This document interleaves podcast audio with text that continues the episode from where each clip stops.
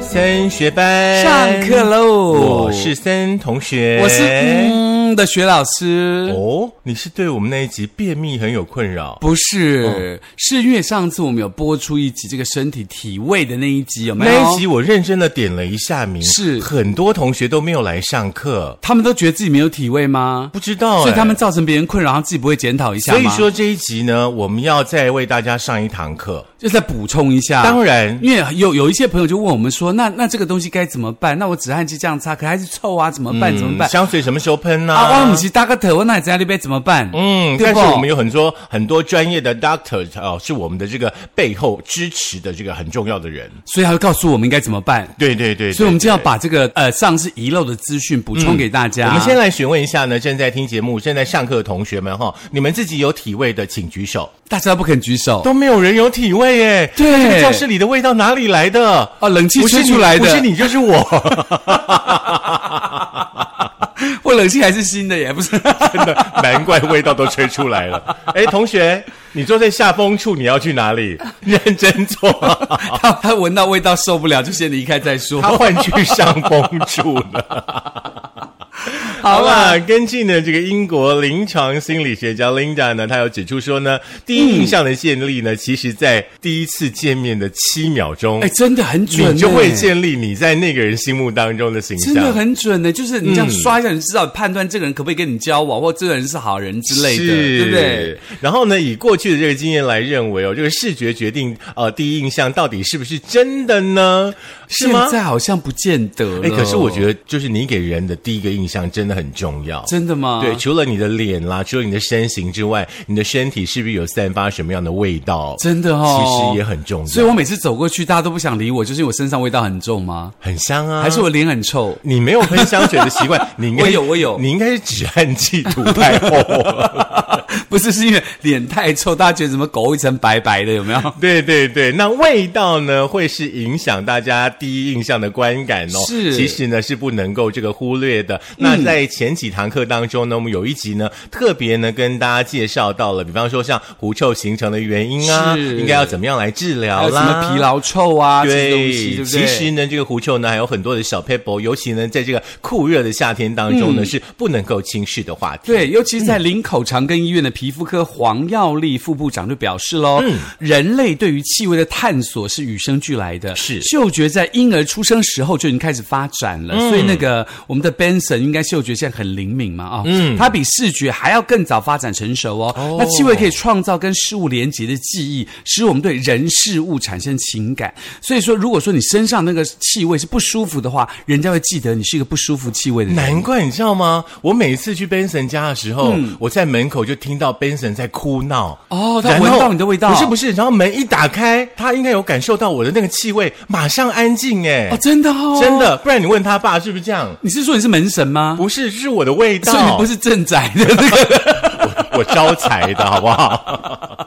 好啦，在台湾呢，平均呢十个人，你知道吗？嗯有四个人呢就有腋下的问题。啊，十个四个，那不就没有五分之二？嗯，差不多。五个当中有两个，所以以说呢，狐臭哦，虽然说不能说是病哦，嗯但是呢，就好像是隐形的这个社交杀手。我们上嗯哼次提到了、哦，是不管说两性的关系啦，学校的这个同才之间啦，甚至呢是这个职场的社交哦，这个嗯腋下的这个问题呢，是必须要很认真的去看待的。我觉得这个很恐怖的原因是，比如说像我们呃嗯影剧系嘛，那我们常常就有很多很多的同学挤在一起上这个表演课，全身都是汗，那个味道真的很恶心，嗯是那是很不舒服。尤其夏天到了，天气又热，哇哦，真的是一种折磨。所以说，你们的那个表演的剧场冷气不是都开 很强吗？就很像冰尸体嘛，啊你对不是这对，样跟他说的冰尸体的，好可怕！而且我现在上课我已经学会了，因为 COVID 1 9之后就戴口罩嘛，嗯所以上课都戴戴着口罩，尽量不要闻到你。不会昏倒啦哈？不会，我不会，因为否则你上课闻到的味道你上不嗯下去，你知道吗？好啦，这个腋下的问题，除了你可以用鼻子呢，很自然的去。就闻到有没有嗯是之外的话，我们今天要提供给大家一个很新的资讯。我也是第一次接触到这样嗯真的的讯哦息耶，，这个讯息是来自这个身兼芳疗师跟两性咨询作家的许兰芳博士所他不是提及一直的在讨论说男人大不大，男人强不强吗？哦所以他还有身兼芳疗师，他有两个执照，对对不不对？哦所以对他就？真真男人香不香？对，吃的好不好吃之类的。是。好，我来。我想要不要加点巧克力酱之类的，会不会好吃一点？ 哦，那个如果旁边有小朋友，先把那个呃，我们刚刚说那一段呢，稍微婉转的讲述给小朋友为什么我们的听工程师听到我讲巧克力酱，然后脸上突然出现一个很诡异的笑容？因为他觉得我们太情色，对，不正经，好不好？嗯，好啦。那雪兰芳呢？她特别提到说呢，以色列的这个科学家哦，在人类对于气味产生感受的研究当中呢，曾经提到过，嗅觉的主要功能呢是在显示接近或者是远离的讯号，是人类呢演化的防御机制。是所以说，你知道为什么我出门香水喷的这么重啊哈就是让大家都不要靠近我可。是你上次不是在健身房学到教训了吗？没有，那是别人打破的香 水啦。你不是说你闻到就疯掉，你就开始少那 喷个一点真。太浓了，好不 好？大概比我浓十 倍。OK，、所以说呢，有一句俗话说呢，闻到危险的气息，这是真的哦。嗯哼坏的气味呢，会让人觉得有一种想要逃离、想要远离的感觉。，哎，这是真的耶！比如说，你去一个房子，它有那种很湿湿臭的那个霉味，你就自然想出来，你不会想待里头待太久难怪你都一直对不不对想上表演 课，因为整个剧很多整个剧场都是尸臭我味。还我还怕有那个那个汗臭味，不是还有那个疲劳臭 等等。是，不过呢，有一项的试调呢，显示出了呢这个不一样的内容。嗯，因为半数的男女对异味者，就有异味的人哦，不自觉而形成他人困扰，嗯而且会立即对这个人产生负面的影响。比如说，这个人对你再亲和，突然他靠近，你就闻到一股狐臭，你就自然的会躲一下，对因为那个感觉真的很不舒服。啊，许兰芳博士说呢，你闻不到自己身上的味道，跟嗅觉疲劳相关，嗯，所以呢，当这个鼻子持续闻到同一种气味，嗅觉中枢就会经过兴奋状态转入抑制的状态，为了避免大脑过度疲劳而进行自我保护的机制，所以你自己很难察觉到自己身上体味的味道。嗯，学生打电话来了，哦真的学吗生呢提到说呢，是不是有这个比较特殊的这个科学的根据，嗯可以来讨论我们今天的这个耳垢的问题？有有，要请你有告诉大家，这个有那什么样的很歌厉害。对，根据呢日本，我觉得日本人都会研究好多好奇怪的东西、哦。你说包括巧克力酱，啊之类的。啊哈 OK 那日本这个研究指出说呢，有狐臭的人哦，九成八呢会有失粘性的耳垢，什么叫湿黏性就的是你的垢耳垢不是干干的，它可能很湿。跟耳垢不都湿的吗？有人是干的、啊。有人是干的吗？对呀所以就跟那个虾皮，而且你知道虾米一样。呃而且你知道吗？那个耳垢会随着你的年龄的变化，嗯会变成不一样的形态的耳垢。哦，真的吗？对所以你这样晒太阳可以把它晒干吗？呃，应该不会，那是耳朵进水。OK，所 以说呢，你可以用这个方式呢来检测自己呢是不是有这个湿耳垢，你可以自行来察嗯觉。那如果说呢，哎，你刚好就是湿耳垢，然后呢，你的是嗯身体也有一些这个味道出现的时候呢，可能就要赶快寻求医生的帮助。哦，这样子哈、嗯那所以呢，大家如果说发现自己耳垢越来越湿的时候，你就要特别当心，可能你自己有这个呃所谓的狐臭、汗臭的问题，你自己而不自知嘛，对不对？嗯可能只有你自己知道了，因为我对们也不会知道说你的耳垢是湿的跟干的。平常对跟别人聊天也不会聊到说，哎，你耳垢是湿的还是干的哦？还是你抠出来吃一下，我看一下。你要吃吗？ 不是，我听说嗯你要吃把耳我可以垢抠抠给出来，你大家看一看， 到底是可医生说不可以乱刮耳垢啦。 对我处理耳垢的方式，我都嗯直接去耳鼻喉科，呃挂然后号挂号，嗯然后请医生帮我清耳垢。所以你今天每次去挂号，医生说、哦，你又来清了，是嗯对这啊，样他子说吗啊，？时间到了，你又来了。 之类的。对对对对， 好啦，那其实呢，这个关于这个止汗剂的问题，或者关于这个除臭要用止汗剂的问题，你到底收了那个止汗剂的厂商多少钱？我我不告诉你。就知道，一直提止汗剂。没有啦，其实我们讲到要除臭，大家想第一想的就是止汗剂，就是呀嗯腋下嘛，对不对？那其实止汗剂它的擦法也有不同的效用哦，哦所以医生特别提出这个观念，应该一般人不知道，就觉得说我出门前我擦下止汗剂，也许就不会有这个体味或是这个腋下的味道、狐臭会出来。嗯但是止汗剂是有很多的情况，你擦了都没有用，所以要提醒你要怎么使用止汗剂才是对的呢？好，上一集哦，那个嗯没有上课同学呢，我们再复习一下下哦。人体的汗腺呢，大家应该知道有分成大汗腺跟小汗腺。是的那彰化基督教医院呢，这个皮肤科的医师哦，邱祖满呢，医师呢，他就提到说，小汗腺呢会分布在你的全身，嗯包含手掌啦，包含脸部啦，包含脚底啦，特别多哦。有没有？哦，有人就是特别容易流手汗，嗯手汗、对脚不汗，对？对不对？哦，那这样的这个汗腺的话呢，它的导管独立开口在皮肤的表面，成分呢有百分之九十九是水，是呈现出弱酸性哦。嗯是主要呢是透过排汗来帮助调节体温，那让皮肤表面的这个细菌作用之后呢，就会形成所谓的汗臭味。是的，嗯而我们的大汗腺呢，就叫做顶浆腺。对对，顶浆腺听起来很难念，对不很对想要考试一下哈、哦，真的是大汗腺呐、它主要分布在腋窝、肛门跟阴部等等位置。它的导管开口在毛囊嘛，汗液中呢含有这个蛋白质跟脂肪酸，呈弱碱性，它跟小汗腺是不一样的哦。嗯经由皮肤的表皮细菌作用之后呢，就会产生出独特的气味，就叫做肺。洛蒙嗯哦可以来吸引异性，那但是味道如果让它不悦的话，就会变成体臭。所以说，嗯人跟人之间的那种互相的吸引力，费洛蒙是很重要的一个因素。嗯它是来自于大汗腺，就是顶浆腺，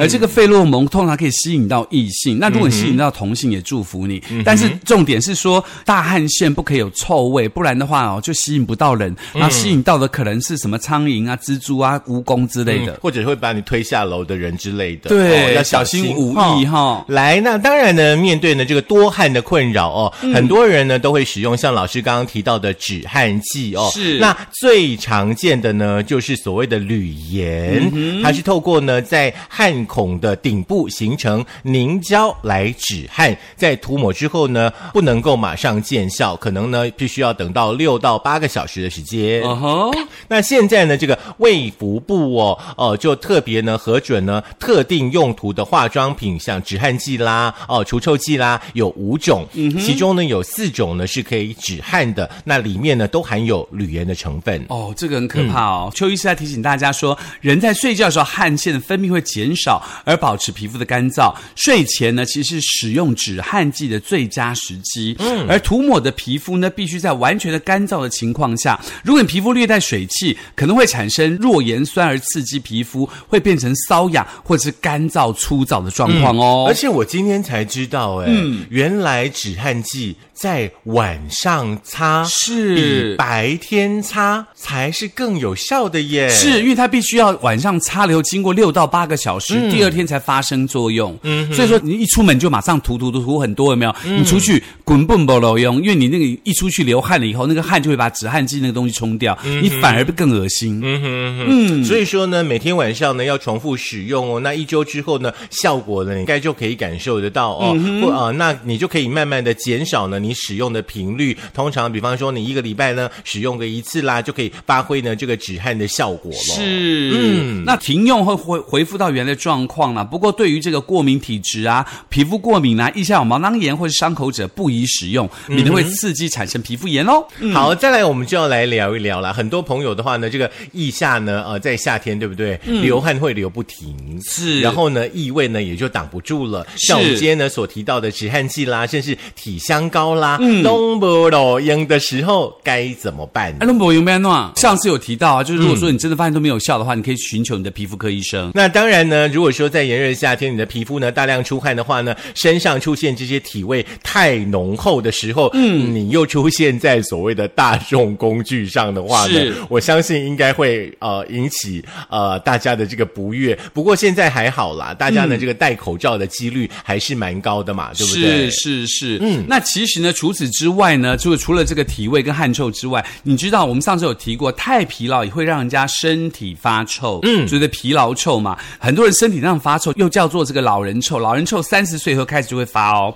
所以有三个部位呢没有流汗，特别容易飘异味，这大家知道吗？不知道哎、这可是新的讯息呢，嗯，对啊，这很哪可怕三呢。个地方？所以就要请你来告诉大家喽，嗯到底什么叫做老化臭？什么叫做三十岁以后的中年臭、油臭？什么叫、呃、疲劳臭？我们上讲过，什么叫压力臭？这个观念的话呢，在一九九九年的时候，嗯有日本的化妆品公司就已经找出来了。嗯嗯，那那个时候呢，他们发明了一个新的词汇，叫做“嘉龄臭”，陈嘉玲的嘉嗯就年纪越大越臭，是这个意思吗？对 对对，哎我跟如你果讲如果这你个叫嘉玲的话，我不是在讲你很臭哦，哈，你不要误 会。好不好哎，可真的有一些老人家身上就自然会有一种很奇怪的味道。我们我们其实经常就是说老人味啊，吗？就对老对，人好味像嘛。好像不是这样，因为对不这对个家灵臭的关系。好啦，翻译成中文的话呢，叫老化臭哦。嗯哼我们以前都认为说是中年以后才会出现嘛，对不嗯对？那化妆品公司呢就发现说，中年人的棕榈油酸分泌呢会增加，嗯在皮肤的这个寄生菌分解之后呢，就会产生呢一种很特别的物质哦。嗯那身体呢就会渐渐的散发出呢，你遮住你的鼻子干嘛？你比我年长五岁，有味道也是你先有不哦好吗？是？我在想，你特别跳过那三个字。不会念就跳过啊，干嘛要争执在那里呢？ 好啦，四十岁左右的人的话，不论男女的话呢，可能你的身上都会有味道，你自己不知道了。是，嗯所以呢，其实呢，为什么中年人容易比较有味道呢？他们发现说，二十到四十岁左右的民众呢，皮肤油脂分泌量会增加，特别在三十岁以后会快速的上升。不同一般大家对汗水的臭味，而是中年油臭。嗯它不用大汗淋漓，身体是干燥的，但是汗水的这个乳酸在皮肤的这个细菌分解之下，特别是头顶、嗯后脑勺。耳朵内侧三大部位很容易产生臭味，不会去闻别人的头顶跟后脑勺因为。它飘过你的身上，你就会闻到啊。飘过去，那个空气一吹，你就闻到了。哦是哦尤其是冷气房，大家都在散发。真的对，然后刚刚蒸包子有没有那个味道这样蒸出来？那现在冷气如房果说有人坐在我们的下风处，嗯那应该还好吧？他应该孤独的在喝着他的茶 吧？哦好啦，另外的一种臭味呢，是属于中年上班族的淡淡的哀愁哈、啊就是什我么们意思之前有提到过所以的。我们是我们的工程师一号跟二号，他们常在上班时候淡淡的哀愁嗯。二号已经睡着了，不用管他。 哦 在压力之下呢，会散发出来的臭味呢，包含有压力臭，还有嗯所谓的疲劳臭。是嗯上次我们讲过了哦，跟碳水的关系不大哦，就好像呢吃大蒜呢，你隔天全身呢都会有这个臭味的原理相似哦。是血管呢会把呢发臭的物质发送到全身，再从皮肤呢散发出去哦，嗯就是会有一种很像瓦斯的那个气味哦，嗯而且你的身体呢会越来越疲惫，那个呃味道呢就会越来越浓。原因呢就是身体疲惫的时候呢，呃器官会产生一连串的反应，所以说就会有所谓的压力臭跟疲劳臭产生。嗯，所以这个所谓的这个压力臭跟疲劳臭，疲劳臭比较像瓦斯的味道嘛，但是压力臭不太一样。压力臭原理虽然差不多，但是呢，在压力的情况之下呢，体内会释放出两种物质，叫做二甲基三硫跟这个西丙硫醇，它会在皮肤释放出来，两种物质都类似于硫酸，所以会散发出这种难闻的气味，就很像那个东西腐败的味道这样子。所以说呢，在台湾的舒田诊所的皮肤科医师哦，是郑医师他又提到说，不管说是男生，不管说是女性哦，随着年龄的这个呃皮脂腺分泌呢，都会上升，年龄上升，皮脂腺的分泌就会上升哦。特别呢是像你刚刚所提到的，像头部啦、腋下啦，甚至胯下啦这些部位哦，嗯再加上呢这个代谢能力下降的话呢，就容易会有异味的出现，尤其像夏天呢，气温这么高，闷热潮湿，细菌呢很容易滋生哦，那身体的异味呢也就会跟着增加了。所以郑医师也补充，你要怎样把这个体味这个细菌降低呢？其实呢，很好的方法就是尽量在通风好的凉爽场域，环境温度不要超过二十六至二十八度。最好的方法就是加强清洁，洗澡是最好的方法。如果它味道太重的话，你可以局部的清理一下，然后在通风的地方一下就不会有味道了。是在夏天洗澡的话，你千万千万不要去用那种清洁力太强的那些洗沐浴的用品，嗯真的，真的，嗯，不然你的身体的话，其实会越来越干燥，呃对然后你又待在冷气房里面，我觉得对于皮肤来说呢，都会有反作用。对你千万不要嗯把你自己的身体想象是那个预测的那个霉菌一样，这样用力刷。就是控制在大概四十度左右的温度啦，你也不要是太热，对也不要洗冷水澡啦。是啦，嗯在这边特别跟大家补课，告诉你说这止汗剂什么时候擦，以及说呢，你要怎么样在这个呃压力臭跟这个疲劳臭的情况之下，让自己更加的散发出呃不同于其他人的味道，嗯对不对？如果你想再听一次的话呢，可以在苹果的 Podcast、过的播客、Mixer、Spotify、Sound On and First 电脑版，还有我们的 YouTube 记得订阅、按赞、分享、开启小铃铛哦。嗯，最近呢，相信出国旅游的朋友呢越来越多了。嗯那在旅程的路上的话呢，不晓得大家呢这个是怎么样去挑选呢？要跟你去一起去旅行的这个旅伴哦。哦那我相信呢，大家在旅行的过程当中呢，跟旅伴之间呢，应该也会有很多有趣的事情发生。对啊，你也可以告诉我们这有趣事情是什么，对不对？嗯，我们也会请到来宾来特别告诉我们这个呃旅伴要发生的事情。是当然，如果你有在这个旅行的途中发现自己有体臭的时候，要怎么消除的好方法， 是也可就以是啊告诉我们。好好的洗澡喽。 哎，你去那个，比如说你参观那个什么兵马俑那么大的地方，你也不可能参观了一半停下来洗澡吧？你也没办法，你就是得要看完呐、真的哦对就呀、要闻那些不然就是湿纸巾自己带着嘛。是啦，对啊，保持这个腋下的干净吧。。对哈，腋下干净之后呢，班费你就会缴得很开心喽。真的哦嗯，好，下课喽。要爽爽的教哦。所以你有闻过那个老人臭吗？我也不晓得那是不是老人臭哎、我觉得它就是一个很奇怪的味道，就是有点发酸。我们可能再过几年就会闻到彼此身上的，应该不会，因为我们很爱干净，是，可是我们还是会老啊。会老可是不见会臭啊。